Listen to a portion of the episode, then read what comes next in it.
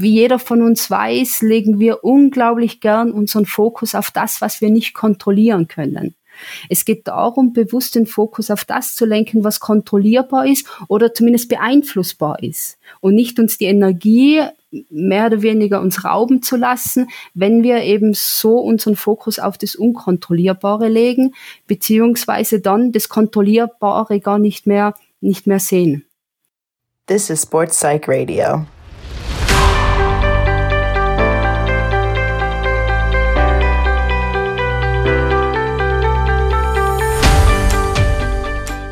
Herzlich willkommen zur Folge 13 von Sportpsych Radio mit dem feurigen Titel Der High Performance Coaching Tempel.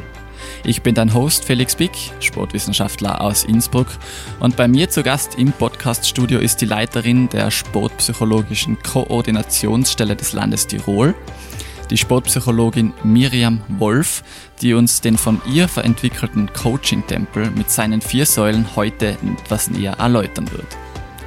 Dabei lernst du als Trainerin bestimmt einige neue Sichtweisen und Einstellungen kennen, mit denen du das Coaching für deine Athletinnen auf ein neues Level hebst, sodass sie sich im Training wohlfühlen und sich nicht nur auf sportlicher, sondern auch auf persönlicher Ebene entwickeln können. Miriam koordiniert Projekte im Rahmen der sportpsychologischen Förderung des Landes Tirol. Sie betreut zahlreiche Nachwuchs- und Spitzensportlerinnen, Trainerinnen, Teams und Eltern und sie ist Ausbildnerin an der österreichischen Bundessportakademie sowie im österreichischen Fußballbund und Lektorin an der Universität Innsbruck und an der UMIT Hall. Ihre Klientinnen stammen unter anderem aus dem Fußball, Sportschießen, Schwimmen, Judo, Skialpin, Kickboxen, Radsport und vielen weiteren Sportarten all diesen Sportlerinnen gemeinsam ist, dass sie, zumindest in ihrer trainingsfreien Zeit, Socken tragen. Die Firma Wundersocks unterstützt Sportpsych Radio mit ihren Sportsocken aus Merino-Wolle. Dabei gibt es verschiedene Modelle für unterschiedliche Einsatzzwecke wie Laufen, Bergsteigen, Skifahren oder Freizeit. Schau dir das Sortiment von Wundersocks an und finde deine neuen Lieblingssocken auf www.wundersocks.com oder in deinem Wundersocks Store vor Ort in Tirol, Südtirol und natürlich auch in Deutschland. Nun geht es los mit unserem virtuellen Rundgang durch den Coaching-Tempel. Stell dir also eine prachtvolle antike Tempelanlage mit vier großen, prachtvollen, tragenden Säulen vor, die für vier zentrale Punkte im Coaching stehen. Nämlich belastbare Beziehungen, Selbstreflexion, Psychohygiene und Vermittlung. Außerdem hat der Tempel natürlich ein Fundament und ein weit aufgespanntes Dach, über das wir auch noch sprechen werden. Zu Beginn bitte ich Miriam gleich mal einen ersten Überblick über den Coaching-Tempel zu geben, bevor wir dann auf die einzelnen Punkte näher eingehen vorweg, es war einfach ein großes Anliegen da, dass man versucht, dieses Thema Coaching, wir nennen es High Performance Coaching, wirklich den, den Trainern, den Trainerinnen oder den zukünftigen Trainer und Trainerinnen einfach mitzugeben. Ähm, was allerseits bekannt ist, geht es immer sehr viel um diese Kompetenzen. Also wir wissen, dass Trainer und Trainerinnen über bestimmte Kompetenzen verfügen sollen, äh, sei es über Selbstkompetenz, Sozialkompetenz, natürlich die Fachkompetenz etc. etc.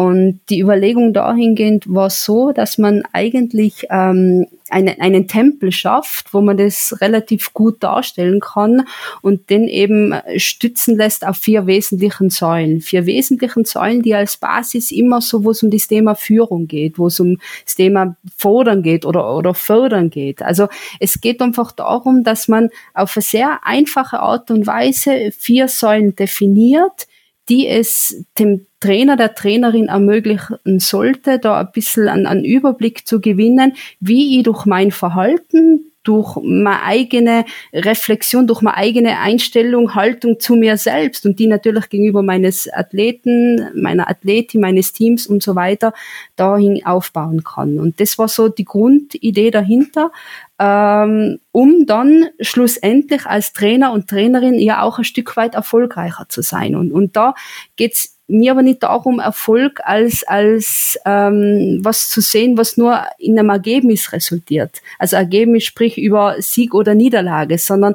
Erfolg definiere ich dadurch, dadurch gehend, dass ich, dass ich sage, okay, ähm, Erfolg, dass ich meinen Athleten in seiner Persönlichkeit weitergebracht habe, dass ich Erfolg dahingehend, dass ich mich, mich in diesem Traineralltag, in diesem Trainerdasein zurechtfinde, dass ich eine geeignete Work-Life-Balance habe und etc. etc. Also es geht da Erfolg für mich einfach um mehr und daraus, mit diesem Hintergedanken, wurde eben dieser High-Performance-Coaching-Tempel entwickelt, der meines Erachtens einfach einen ganz guten Überblick darstellt, um welche Bausteine eigentlich da relevant sind. Schauen wir uns mal diese Bausteine der Reihe nach an. Die erste Säule dieses Modells sind belastbare Beziehungen. Welche Beziehungen meinst du damit und vor allem, was kann man denn tun, um solche belastbaren Beziehungen zu schaffen?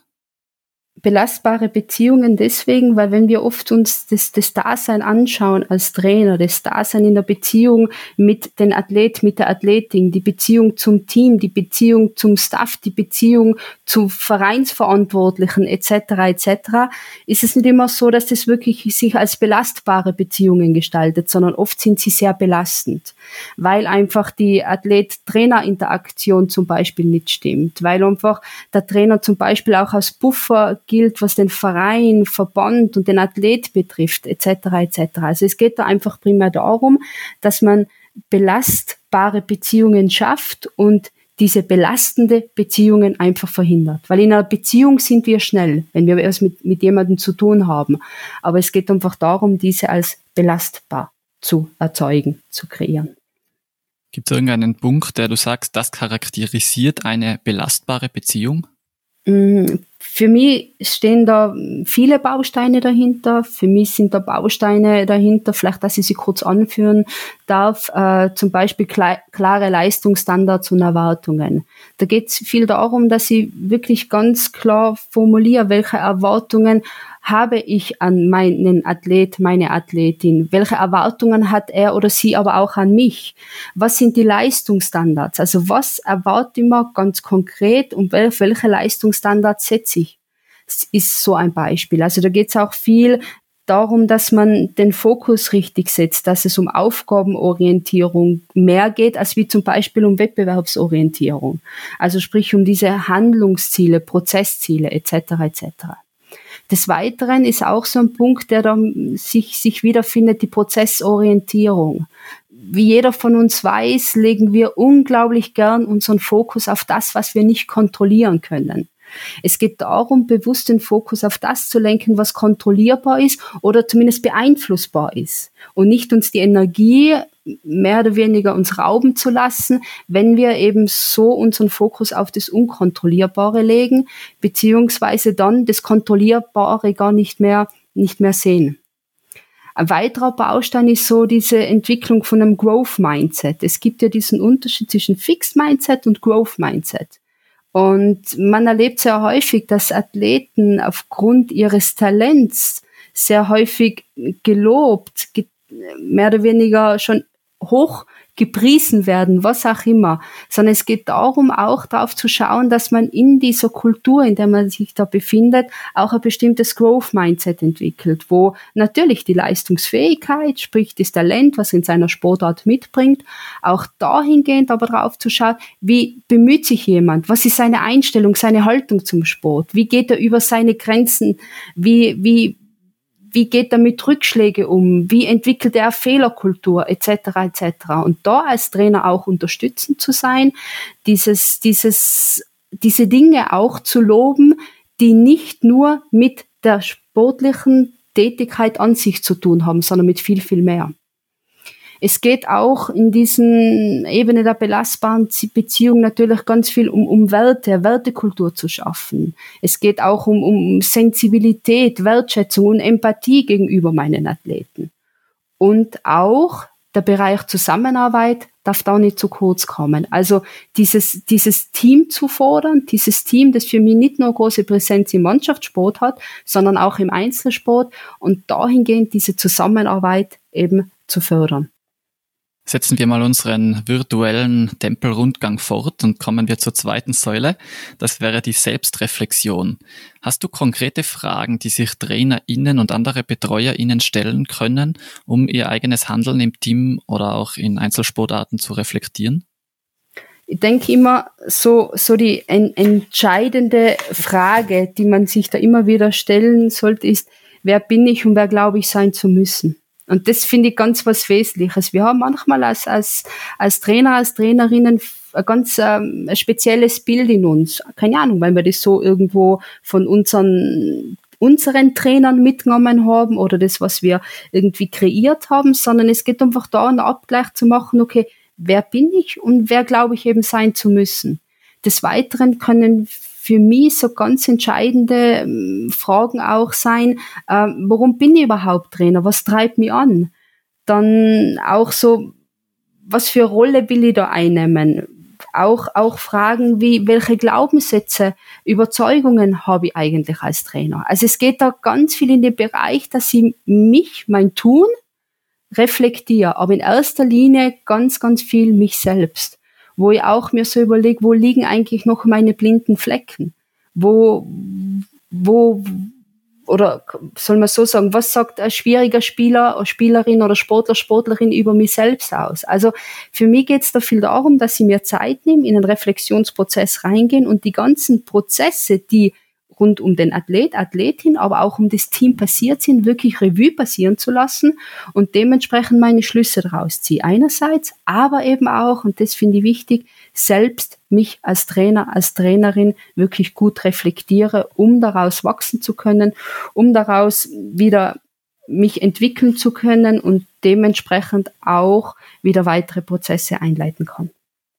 Und am Ende profitiert sozusagen nicht nur der Trainer oder die Trainerin davon, sondern im Optimalfall auch die Athletinnen, wenn die Trainerperson entsprechend selbst reflektiert handelt. Ich denke schon, dass es ganz, das ganz was Wichtiges darstellt. Ich finde es auch immer ganz spannend, wenn man äh, in eine so Selbstreflexion reingeht und dann aber auch sich, sich ähm, bereit erklärt, da auch das mit den Athleten oder Athletinnen rückzubesprechen. Einfach mal reinzuhören bei Athleten, was, was, was schätzt du an mir? Oder welche Dinge glaubst du, könnt ihr optimieren? Ich weiß, dass es für Trainer oder Trainerinnen oft nicht sehr leicht ist, da wirklich aktiv auf den Sportler, Sportlerin zuzugehen und da solche Fragen zu stellen. Aber sie sind unglaublich wichtig für die Entwicklung des Trainers, der Trainerin. Und das sollte man schon tun und da im Endeffekt werden beide davon profitieren. Dann kommen wir zur dritten Säule, das ist die Psychohygiene. Hast du da ein paar Tipps, was Trainerinnen in diesem Bereich tun können? Es ist für mich ganz ein wesentlicher Bereich die Psychohygiene, einfach aus dem Grund, weil ich schon merke, dass äh, Trainer, Trainerinnen unglaublich bereit sind, dass sie ihre Athleten in diesen psychohygienischen Bereich, auch was die psychische Gesundheit betrifft, zu unterstützen. Aber ich merke extrem, dass es bei ihnen viel zu kurz kommt. Also wir, wir sind bereit, den, den Athleten, Athletinnen mentale Kompetenzen erlernen zu lassen, auch eben diesen Bereich der psychischen Gesundheit mit, mit hinzuziehen, aber uns selber vergessen wir da. Also der Trainer und die Trainerin vergisst sie da oft sehr häufig. Aber eigentlich ist es fatal, weil der Trainer ja sehr ähnlich diesen Dingen auch, auch, auch, auch gefordert ist. Also er hat auch entscheidende Debatten, er hat auch Konfliktgespräche, er muss auch sich behaupten, er muss mit Niederlagen, mit Siegen umgehen etc. Er muss mit Entwicklungsschritten äh, zurechtkommen, positiv wie negativ. Also es sind da viele Dinge da, die schon äh, Stück weit auch gute Psychohygiene benötigen, um dementsprechend auch on top wieder da zu sein, wenn er mit den Athleten, Athletinnen trainiert oder im Wettkampf mit ihnen ist. Für mich sind, wenn ich so diese Psychohygiene mir anschaue, natürlich ganz zentral, dass, dass jeder Trainer, Trainerin zumindest eine Entspannungstechnik beherrscht. Also es geht da natürlich von, von den, die wir alle kennen, also sei es über autogenes Training, sei es über äh, progressive Muskelrelaxation oder eben auch äh, einfache Atementspannung. Ich glaube, dass das sehr was Wesentliches ist, dass der Trainer für sich eine Entspannungsmethode ähm, einfach beherrscht. Des Weiteren bin ich immer so, ich persönlich so großer Fan von diesem Thema Achtsamkeit. Also das im, im Hier und Jetzt zu sein, ohne deren Bewertung, wo es unglaublich gute Übungen äh, und Möglichkeiten gibt, das, das wirklich professionell zu erlernen, möchte ich fast sagen. Und dahingehend natürlich auch einen Profit für den Alltag habe.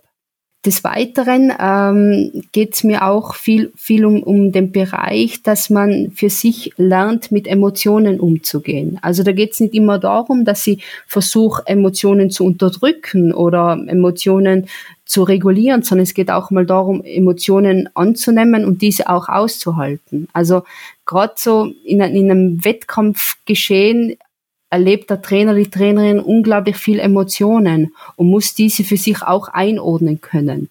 Und dementsprechend bedarf es da auch geeigneter Techniken. Für mich noch ähm, zentraler Punkt ist die Entwicklung von bestimmten Routinen oder Rituale. Also ich merke immer wieder, und das aus dem Coach to Coach, äh, wo Trainer oder Trainerinnen immer wieder zu mir kommen und sagen, war, es ist für mich unglaublich, ich schaffe es nicht, nicht Trainer zu sein. Ich bin quasi Trainer, Trainerin 24-7. Und da bestimmte Routinen sich anzueignen. Das heißt, dass sie äh, mir Räume schafft, dass sie mir äh, bestimmte ähm, Rituale eben aneigne, wo ich ganz klar sage, da bin ich Trainer und da bin ich aber keine Ahnung, Mama, Papa, Freund, Freundin, Mann, Frau, was auch immer, aber da bin ich jetzt nicht Trainer. Und da gibt schon so Sachen, die, die man, die man relativ meines Erachtens leichter lernen kann. Sie, man braucht halt Disziplin dazu, sage ich mal so. Nehmen wir an, ich, ich gehe nach Hause und, und schließe bewusst die Haustür, ziehe bewusst meine Schuhe aus, weil ich einen Teil von dem Tag einfach jetzt da lasse. Ich schaffe mir Räume, wo ich zum Beispiel sage, okay, da hat jetzt dieses Trainer-Dasein keinen Platz. Ich nehme jetzt gerade als Beispiel die Couch. Die Couch, wo wir eigentlich ja zur Ruhe kommen sollten, wo wir uns eigentlich wohlfühlen sollen, wo wir ja entspannen sollten. Äh, dann ist immer so die Frage, okay, auch wenn es fein ist, aber muss der Laptop auf der Couch mit mir und Anführungszeichen liegen oder ist es ganz klar da ein Tabuthema, weil ich diesen Ort für mich als solches deklariert, definiert habe als Ort der Ruhe. Des Weiteren geht es auch so ganz viel äh, darum, dass wir äh, bewusst, bewusst lernen, und jetzt ein bisschen in einen anderen Bereich rein, bewusst lernen, dass wir mit bestimmten Situationen äh, immer versuchen, die auch gut für uns einzuordnen und zu sortieren. Und ich denke jetzt da auch an ein Thema wie zum Beispiel Erfolg und Misserfolg viele von uns kennen es. In, Im Alltag passiert es uns ständig, dass wir Dinge, die uns äh, nicht gut gelingen oder Dinge, die vielleicht mit, mit Fehlern behaftet sind, dass uns diese oft zum Grübeln und Nachdenken bringen. Und wir versuchen sofort dieses Problem zu zergliedern und mehr oder weniger zu zerteilen und Beschäftigung ohne Ende. Aber interessanterweise bei Erfolg machen wir das kaum. Also das heißt, wenn wir Erfolg haben, dann ist alles gut, dann ist alles super und passt und Häkchen drunter und alles, alles ist wieder in Ordnung. Ähm, meines Erachtens muss sie genauso mit Erfolg und Misserfolg lernen umzugehen. Das heißt, ich muss beides aufarbeiten, weil einerseits natürlich, wenn ich erfolgreich bin, dann war das vielleicht jetzt gut, was ich gemacht habe, um erfolgreich zu sein, heißt aber nicht, dass ich es morgen wieder bin. Also für mich einfach auch ganz ein zentraler Punkt, lernen mit Erfolg und mit Misserfolg umzugehen. Sei es eben durch wirklich gute Reflexion, sei es durch wirklich gute Einordnung und natürlich aus dieser, jetzt gerade beim Misserfolg, Problemzentrierung raus und versuchen, so schnellst wie möglich in eine Lösungsorientierung reinzukommen. Also das sind jetzt so ein paar Beispiele dafür, einfach wie, wie man, glaube ich, diese mentalen Kompetenzen äh, ein Stück weit auch bei Trainer und Trainerinnen fördern kann. Neben diesen Dingen, die wir von Athleten kennen, wo es um Visualisierung von Zielbildern geht, wo es um Erfolgstagebücher geht, etc. etc. Also ganz viel eigentlich auch dieses Thema Work-Life-Balance, wie wir es von anderen Berufsgruppen kennen. Vielleicht mit dem Unterschied, dass im Bereich des Sports doch viele TrainerInnen auch ehrenamtlich unterwegs sind, aber mhm. ich kann das auch aus eigener Erfahrung bestätigen, dass Dinge, die im Training passieren oder Situationen, die dort auftreten, auch einen weit über das Ende der Trainingseinheit hinaus noch im privaten Kontext beschäftigen können. Und darum kann ich da deine Punkte bezüglich der Psychohygiene sehr gut nachvollziehen. Mhm. Ja, und, und vor allem, wie gesagt, es, es ist einfach das Entscheidende, sich dann auch die Frage zu stellen, also kann ich nicht oder will ich nicht? Also äh, ich möchte es einfach an, an der Stelle betonen, weil ich sehr häufig äh, erlebt, dass man sich sagt, boah, ich bin, ich bin, ich bin nur Trainer, boah, ich kann nicht mehr abschalten, boah, ich, ich komme nicht zur Ruhe. Und dann aber die Überlegungen anzustellen, ja, wäre das anders für mich überhaupt okay? Und leider Gottes höre ich dann immer wieder von Trainer oder Trainerinnen, na, eigentlich wäre das so nicht okay. Ich will mich da nicht, nicht damit beschäftigen. Also es ist dann immer, finde ich, so, so schwierig, oder? Man einerseits, äh, man merkt, es tut einen mit gut, äh, es schadet ein Stück weit auch der psychischen Gesundheit, aber andererseits das nicht mehr zu tun, wirklich zu sagen, okay, um 18 Uhr ist Schluss oder jetzt nur so als Beispiel genannt, äh, fällt dann unglaublich schwer. Und wenn man so genau drauf schaut, ist nicht nur so, dass ich es nicht kann, sondern ich will es auch nicht.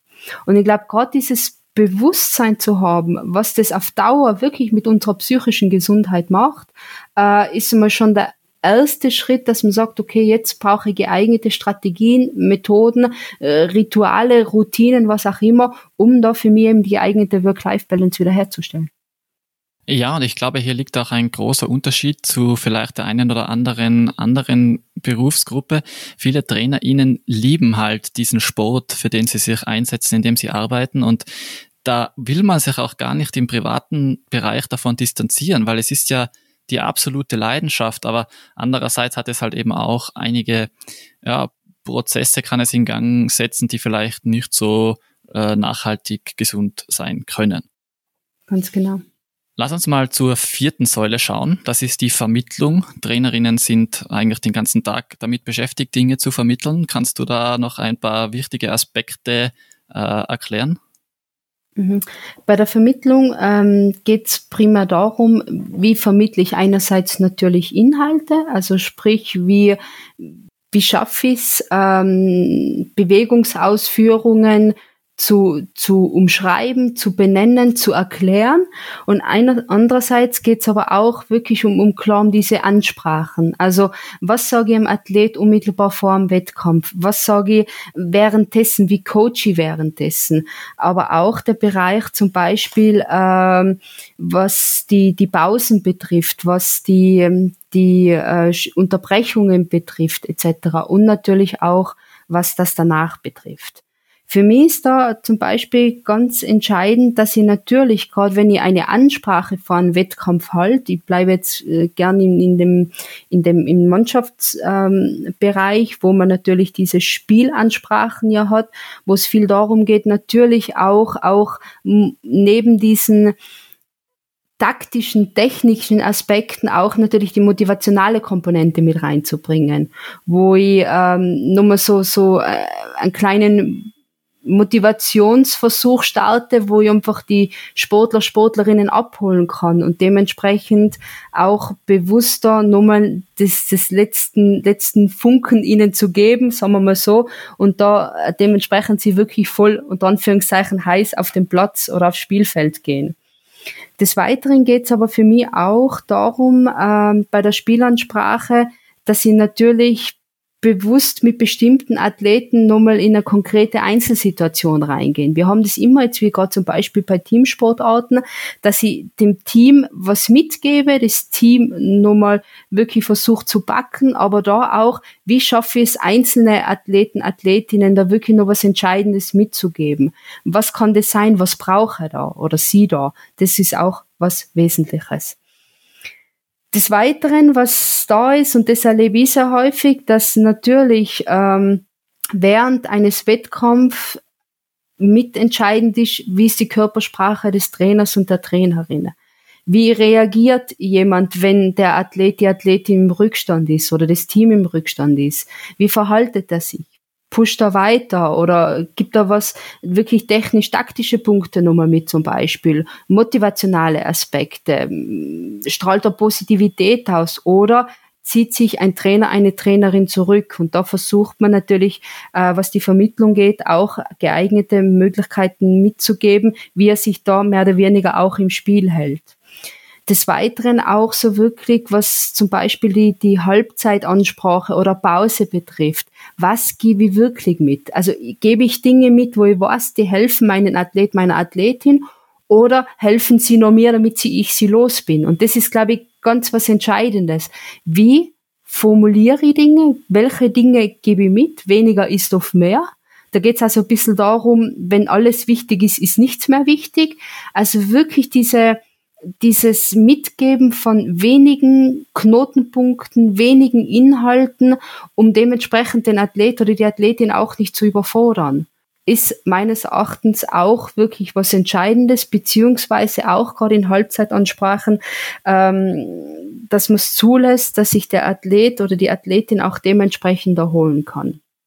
Ein weiterer Punkt, wenn wir das jetzt so ein, ein Spiel oder einen Wettkampf durchgehen, ist natürlich so das, was passiert unmittelbar danach wir erleben es ja sehr häufig, dass dann sehr schnell nach einem Wettkampf äh, oder einem Spiel sofort Zusammenkunft und sofort wird das Spiel analysiert und sofort werden bestimmte Dinge gleich mitgegeben. Die Frage ist, und die muss man sich stellen und mit dem ganz klar auseinandersetzen, ist es mir in diesem Moment überhaupt möglich?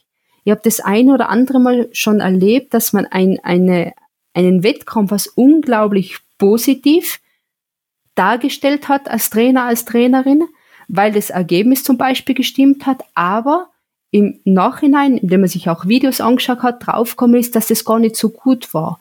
Und somit habe ich in meiner ersten Emotion, überwältigt vielleicht vom Ergebnis, sehr viel Positives kommuniziert und muss es dann für die Weiterentwicklung eigentlich wieder zurücknehmen. Und da ist immer die Frage, was muss man kommunizieren unmittelbar nach dem Wettkampf, vor allem wenn ich vielleicht nicht in der Lage bin, das jetzt überhaupt so wahrnehmen zu können, weil ich ja emotional auch gefangen bin. Für mich ist es da äh, ganz, ganz wichtig, dass wir oder dass sich der Trainer, die Trainerin nicht verpflichtet fühlen muss, sofort Rückmeldungen zu geben. Das bedeutet, dass auch wenn der Athlet, nehmen wir an, unmittelbar nach einem Wettkampf äh, sofort äh, Rücksprache halten will, ist es meines Erachtens nicht immer zielführend. Ich muss mich zuerst vergewissern, dass ich okay bin und ihm die geeignete Rückmeldung geben kann und dass der Athlet oder die Athletin okay ist. Nicht, dass ich dann Dinge einfach sage, oft sehr floskelhaft, darf ich so formulieren, äh, und dann aber im, im nächsten Schritt gar nicht mehr genau weiß, was ich gesagt habe. Und der Athlet zum Beispiel sich eine Woche wieder auf das bezieht, was sie da unmittelbar nach dem Wettkampf gesagt habe. Also das heißt schon, ich muss mich selber gut regulieren, bevor ich überhaupt ähm, Feedback geben kann, bevor ich überhaupt wirklich so eine Nachspiel- oder Wettkampf-Nachbesprechung rein kann. Und das ist für mich schon ganz was Zentrales, weil ich merke immer wieder, dass Konflikte zwischen Athlet, Athletinnen und äh, Trainer, Trainerinnen genau auf das, äh, aufgrund dessen einfach entstehen. Dass man falsch kommuniziert, dass man Dinge sagt, die man im Nachhinein vielleicht nicht so meint, beziehungsweise dass man ja sehr floskelhaft oft äh, Dinge analysiert und dementsprechend aber nicht wirklich das gut einordnet und dann im Nachhinein wirklich erst mit, mit den Sachen kommt, die wirklich äh, zentral waren in diesem Wettkampf oder in diesem Spiel. Wir sehen also, dass die Säulen dieses Tempels sehr groß sind und es gar nicht so einfach ist, hier die in relativ kurzer Zeit alle vollständig durchzuarbeiten. Ich denke, es ist trotzdem wichtig, dass wir uns auch das Fundament dieses Tempels einmal kurz anschauen. Du hast hier drei Begriffe notiert, nämlich führen, fordern, fördern. Hast du vorhin auch schon mal erwähnt. Trainerinnen sind Führungspersonen. Jetzt aus deiner Sicht als Sportpsychologin, welche Führungsstile oder welchen Führungsstil erhältst du persönlich für am sinnvollsten im Training und im Wettkampf? Wenn ich jetzt ganz schnell antworten müssten, würde ich sagen alle. Na, ähm, ich glaube, dass das so ganz, ganz schwer zu sagen ist. Also ich glaube, dass Führungsverhalten eines Trainers von ganz vielen Faktoren beeinflusst wird. Das hängt natürlich einerseits vom Alter der Sportler, Sportlerinnen ab, von der Trainings Gruppengröße, von der Leistungsfähigkeit, von der Aufgabenstellung, die Bedingungen, was sie haben. Also das sind ganz viele Dinge meines Erachtens, die das Führungsverhalten wirklich, wirklich beeinflussen. Für mich ist es eher so bisschen, was man schon so sagen könnte, ist, ist natürlich, dass Jüngere vielleicht ein äh, Stück weit autoritärer geführt werden müssen wie Ältere, weil es ja in der Entwicklung ist. Es geht viel um Selbstfindungsphasen, Selbstfindungsprozesse. Aber wenn ich ehrlich bin, würde ich es jetzt, wenn ich über das Ganze schaue, grob formulieren und sagen, dass sie ja eigentlich äh, alle irgendwie zu tragen kommen sollten. Dass es schon irgendwie wichtig ist, dass wir wieder mal so in einem ganz klaren autoritären Führungsstil rein müssen. Hängt natürlich davon an, ab, ähm, was jetzt gerade zentral ist, vielleicht was auch Themen sind, was die Gruppe macht etc. Es geht aber dann auch natürlich immer so in diesem partnerschaftlichen Führungsstil, wo man äh, schon eine Ausgewogenheit zwischen selbstregulierenden Führungsmechanismen der Gruppe und, und Führung des Trainers einfach vorhanden ist, ist, ist auch möglich. Und natürlich dann manchmal auch der laissez-faire. Aber dass man wirklich jetzt so sagen kann, dieser Führungsstil sollte vorhanden sein oder sollte gelebt werden oder sollte gemacht werden, würde ich so, würde ich so nie formulieren. Würde ich nie sagen. Dann lass uns dieser Thematik nochmal versuchen, von hinten anzunähern. Gibt es typische Fehler, die Trainerinnen definitiv vermeiden sollten in der mhm. Führung?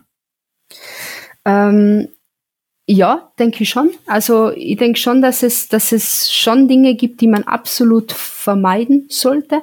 Und da ist für mich natürlich ein, ein wesentlicher Punkt das vorschnelle Urteil. Also das ist immer äh, zentral, wo ich einfach immer wieder merke, dass da sehr viele Konflikte entstehen, dass man mehr oder weniger als Trainer, als Trainerin urteilt, weil man nur eine Sicht und, und das aber aufgrund nur einer Sichtweise und das ist die eigene.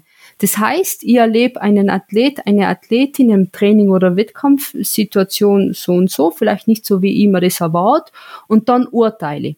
Ist vielleicht nicht motiviert, will nicht mehr, ähm, interessiert nicht, was auch immer.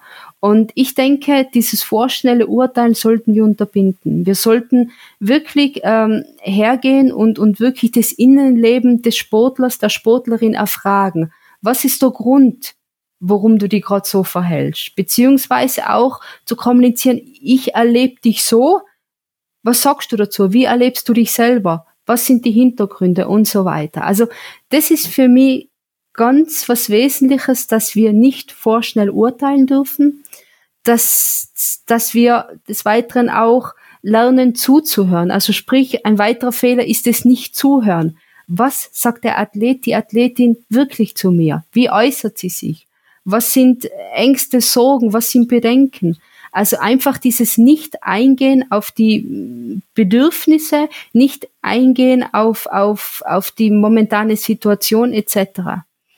Des Weiteren äh, finde ich es auch wesentlich, was natürlich beim, beim Führen, und da denke ich auch so ein bisschen an, an diese Work-Life-Balance, äh, nichts abgeben, also nicht delegieren. Ich denke, in den meisten äh, oder in vielen ähm, Systemen des organisierten Sports, sagen wir so, äh, ist es doch, sind, ist doch so aufgestellt, dass es zumindestens jemand zweiten oder dritten gibt, der als Co-Trainer, sportlicher Koordinator oder was auch immer fungiert. Und oft erlebe ich es aber so, dass Trainer, Trainerinnen nicht bereit sind, irgendwelche Dinge zu delegieren, sondern alles selbst machen zu müssen. Lernen zu delegieren, die Beobachterrolle dann für sich einzunehmen und dann drauf zu schauen, was passiert, ist auch, denke ich mal, sehr, sehr was, was Wesentliches.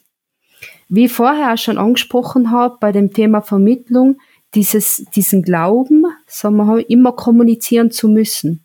Ich finde, es ist als, als Trainer, als Trainerin total okay, wenn man mal sagt, bah, ich, ich kann jetzt kein Feedback geben. Ich kann dir jetzt nichts mitgeben, äh, was nicht wichtig ist für der Leistungsentwicklung. Ich sehe das als total in Ordnung. Ich finde es sogar besser, als wir, wenn wir eben, wie vorher genannt, nur immer oft diese Floskeln noch mitgeben. Ja, mach weiter so, dann wirst du das nächste Mal schon spiegeln. Dieses, ja, floskelhafte, äh, floskelhafte Aussagen, die leider Gottes dann beim Athleten aber extrem hängen bleiben. Und wie gesagt, ich als Trainer vielleicht in der Woche gar nicht mehr weiß, dass ich es zu ihm gesagt habe. Also kommunizieren, ja, aber sehr bedacht und da wirklich Dinge kommunizieren, die eben auch für die Leistungsentwicklung äh, förderlich sind. Ich glaube, das, das, sein, oder das sind zumindest für mich ganz wichtige Aspekte der Führung, wobei ich da nur ergänzen möchte, das hast du vorher auch gesagt, mit diesen drei Punkten des Führen, Fordern, Förderns. Und das passt auch so, finde ich, äh, zum, zum, zum Führungsstil, dass ich sage, okay, es, es, es braucht von allen ein bisschen, weil genau das spiegelt's wieder. Es gibt Momente, da muss der Trainer ganz klar führen. Und dann gibt es Momente, da kann er ganz klar äh, bestimmte Dinge fördern, dass er sagt, ja, ich lasse jetzt mal selber machen, ich fördere das, dass sie versuchen, eigenverantwortlich was zu tun. Und manchmal muss ich ganz klar was einfordern. Und das sieht man schon auch in diesem 3F-Muster, wenn ich so benennen darf, dass da ganz viele Führungsstile verankert sein, die meines Erachtens einfach zentral sind, um eben eine gelungene Trainer-Athlet-Beziehung zu erstellen, aufrechtzuerhalten oder diese zu forcieren. Und bevor wir den Tempel wieder verlassen, schauen wir auch nochmal mit einem Blick nach oben an das Dach des Tempels. Dort hast du vier Begriffe notiert, nämlich Handlungen, Prozesse, Ziele und Entwicklung. Was sollte man daraus mitnehmen? Ich denke immer, es, es geht um Entwicklung. Also das ist so meiner Meinung nach, natürlich, wie vorher schon gesagt ist, ähm, werden wir sehr häufig an Erfolg, Erfolg in Form von Ergebnissen gemessen. Aber es geht trotzdem um Entwicklung und ähm, um, um Entwicklung von einzelnen Athleten, Athletinnen, äh, wie auch von Teams anzustoßen, heißt es ganz klar Ziele zu definieren und dann natürlich bestimmte inhaltliche Prozesse festzulegen, die eben zur Zielerreichung wichtig werden. Und ähm, diesen Prozessen, die dann mehr oder weniger festgelegt wurden, sollen dann in ganz konkrete Handlungen sich wiederfinden. Und das ist, glaube ich, wichtig, dass man ähm, ganz also dass man als Trainer, als Trainerin diese diese Handlungen definiert und vor allem ähm, wirklich versucht, die gemeinsam mit, mit den Athleten, mit den Athletinnen äh, dann schrittweise zu erarbeiten. Also das ist für mich einfach so die Basis. Entwicklungen finden nur statt, wenn wir Ziele uns definiert haben, wenn wir bestimmte Prozesse äh, daraus äh, festlegen und die in konkreten Handlungen sich wiederfinden. Es gibt noch zwei Begriffe, die du etwas außerhalb dieses Modells äh, notiert hast, nämlich Werte und Ich-Ziele. Was hat es denn damit auf sich? Ich denke, äh, jeder, jeder Mensch und somit auch der Trainer und die Trainerin äh, haben eigene Ziele. Also mein, mein Ziel als, als Trainer, als Trainerin, unab, unabhängig von, von, von dem Athleten, der Athletin, unabhängig von dem Team, was ich betreue. Es geht einfach äh, wirklich darum, dass ich meine eigenen Ziele, die ich habe, von unten, die wirken dann mehr oder weniger in den ganzen Tempel mit rein, dass ich mir dessen auch bewusst bin und dass ich versuche auch neben die ganzen Entwicklung mit dem Athleten und der Athletin oder des Teams auch natürlich meine Ich-Ziele nie außer Acht lasse das Gleiche und du hast es genannt, dieses, dieses, dieses Thema Werte. Ähm, ist ja mittlerweile ein, ein Modebegriff, möchte ich fast schon sagen. Äh, wir definieren unglaublich viel Werte. Wir schreiben Erfolg, Werten auch zu. Das finde ich ganz, ganz spannend. Man hört es sehr häufig in letzter Zeit in Interviews. Ähm, jeder Mensch hat eine bestimmte Wertehierarchie für sie. Also welche Werte sind für mich zentral? Und natürlich ein Trainer, eine Trainerin geht mit ihrer eigenen Wertehierarchie in, in diese Aufgabe rein. Und dann versucht man natürlich auch diese Werte, so wie ich sie für mich definiert habe, und da geht es wirklich viel um Definition der einzelnen Werte, versuche dann Abgleich zu kommen, welche Werte hat das Teams, hat das Team, hat der Athlet, die Athletin. Im Idealfall definiert man dann gemeinsam diese Werte. Wobei es für mich und das ist das Entscheidende, darauf ankommt, nicht nur den Wert, die Begrifflichkeit äh, zu definieren, sondern wirklich ganz, ganz klar zu sagen, was bedeutet das in konkreten Situationen. Also meine Sichtweise ist da ein bisschen, dass ich bei Werte, ähm, nehmen wir an, keine Ahnung, nehmen wir den Wert Disziplin her, sage jetzt einmal so. Und wenn wir uns ehrlich sein, kann der Wert Disziplin in viel, viele ja, mehr oder weniger Subskalen, wie man es nennen will, unterteilt werden. Das heißt, Disziplin hat in meiner Definition ganz, ganz viele Unterpunkte. Wie ich dann für mich zu dem Wert Disziplin komme. Es geht darum, natürlich den Abgleich zu machen. Wie sieht mein Athlet, meine Athletin Disziplin? Welche Subpunkte, mehr oder Unterpunkte hat der Athlet zu dem, zu dem Wert Disziplin? Nur so, glaube ich, kann man es schaffen, dass man wirklich Werte implementiert in ein Team, in eine Trainingsgruppe oder was auch immer und dementsprechend auch nach denen leben kann oder sich orientieren und richten kann. Also wie gesagt, ich, ich ziele, was den Trainer betrifft, Werte, die der, der, die der Trainer für sich auferlegt hat, dies im Abgleich mit dem Athlet, mit der Athletin und mit dem oder mit dem Team. Auf jeden Fall spannend und wir kommen jetzt auch schon langsam zum Ende unserer Tempelbesichtigung. Ich würde dich daher noch gerne fragen, hast du sonst noch etwas, was du neben diesen Werten, die jeder Trainer und jede Trainerin für sich selber finden muss, unseren Hörerinnen dort draußen vermitteln würdest? Für mich ist es, ist es immer ganz spannend, wenn man sich als Trainer, als Trainerin ähm, eine entscheidende Frage stellt. Man kann natürlich jetzt darüber diskutieren, weil es soll nicht die, die soll ja die intrinsische Motivation vorherrschen. Aber trotzdem finde ich es gut, wenn man sich ab und zu die Frage stellt, würdest, würde ich gerne für mich spielen oder für mich wettkämpfen?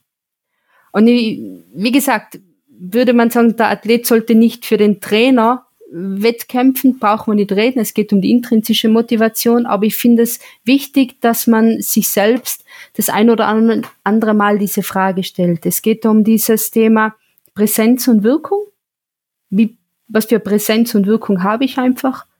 Welche Expertise habe ich? Wird die auch respektiert? Welche Visionen und, und Ziele verfolge ich? Habe ich einen klaren Erfolgsplan, den ich auch dementsprechend verkaufen kann? Ähm, bin ich mutig und entschlossen und vor allem dann mutig und entschlossen, vor allem den Plan, den was ich für mich oder mit gemeinsam mit meinem Athleten, mit meiner Athletin erarbeitet habe, den auch aufrechtzuerhalten, sogar wenn ich Rückschläge habe, oder bin ich dann eher jemand, der was alles verwirft? Bin ich optimistisch und habe den Glauben, dass eben gute Arbeit, gute Entwicklung, gute Prozesse, gute Handlungen, die ich setze, auch zu Erfolg führt. Und ich glaube, das ist, das ist sind so für mich ganz wesentliche Punkte, die man immer so ein bisschen im Hinterkopf haben sollte. Und dementsprechend, wenn man die auch positiv, positiv ähm, beantworten kann, glaube ich, wird man auch eine gute Trainer-Athlet-Beziehung schaffen und dementsprechend erfolgreiche Athleten, die einfach sich in ihrer Persönlichkeit ent entwickelt haben, die mehr oder weniger auch zufrieden sind, da wo sie sind, eine gute Balance haben, gute psychische Gesundheit haben, auch, auch entwickelt. Da haben die TrainerInnen, BetreuerInnen, auch Funktionärinnen und Eltern da draußen heute auf jeden Fall viele Punkte und Denkanstöße bekommen, an denen sie arbeiten können.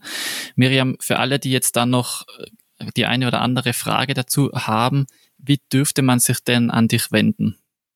Man kann sich gerne an mich wenden, das mal vorab. Äh, bin eigentlich äh, im Internet sehr schnell auffindbar. Äh, sind eigentlich all meine Kontaktdaten drinnen, wirklich direkt über die Sportpsychologische Koordinationsstelle des Landes äh, oder über die ISAC, wo man äh, sehr schnell meine Kontaktdaten, sei es E-Mail-Adresse, sei es aber auch äh, Telefonnummer findet. Und da kann man sich jederzeit sehr gerne an mich wenden. Ja, und alle Kontaktmöglichkeiten zu Miriam Wolf sind selbstverständlich auch nochmal in den Notizen zu dieser Sendung verlinkt. Da kann man dann relativ einfach einen Zugang finden. Danke Miriam, dass du dir die Zeit genommen hast und dass auch du deine Expertise in diesen Podcast eingebracht hast. Bis bald. Vielen Dank. Vielen Dank an alle Zuhörer und Zuhörerinnen für das Dabeisein.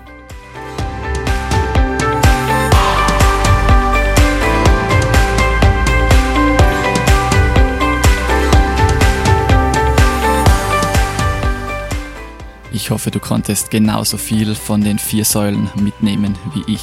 Zur Erinnerung, diese sind belastbare Beziehungen, Selbstreflexion, Psychohygiene und Vermittlung. Mehr von Miriam Wolf gibt es in einer kurzen Sportpsych Radio Bonus Episode, die ebenfalls heute am 26. August 2021 erscheint. Darin erläutert sie, wie das System der Sportpsychologie organisiert ist und welche Voraussetzungen Athletinnen erfüllen müssen, um ihre sportpsychologische Betreuung von öffentlichen Geldern finanziert zu bekommen. Hör gern mal rein, du findest die Bonus-Episode dort, wo du auch diesen Podcast gefunden hast. Diese Folge wurde präsentiert von Wundersocks. Alle Details zu den Merino Sportsocken aus Südtirol findest du auf wundersocks.com sowie im Link in den Show Notes. Bis zum nächsten Mal und denk daran, jeder körperlichen Leistung geht eine psychische Leistung voraus.